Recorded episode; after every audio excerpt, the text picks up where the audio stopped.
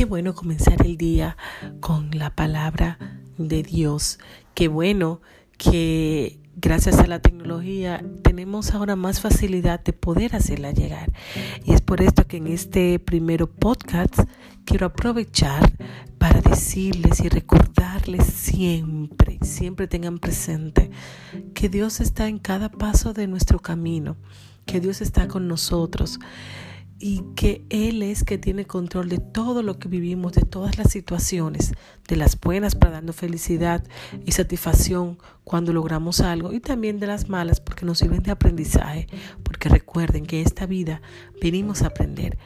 Descarga este audio, compártelo y recuerda que Dios está en todo.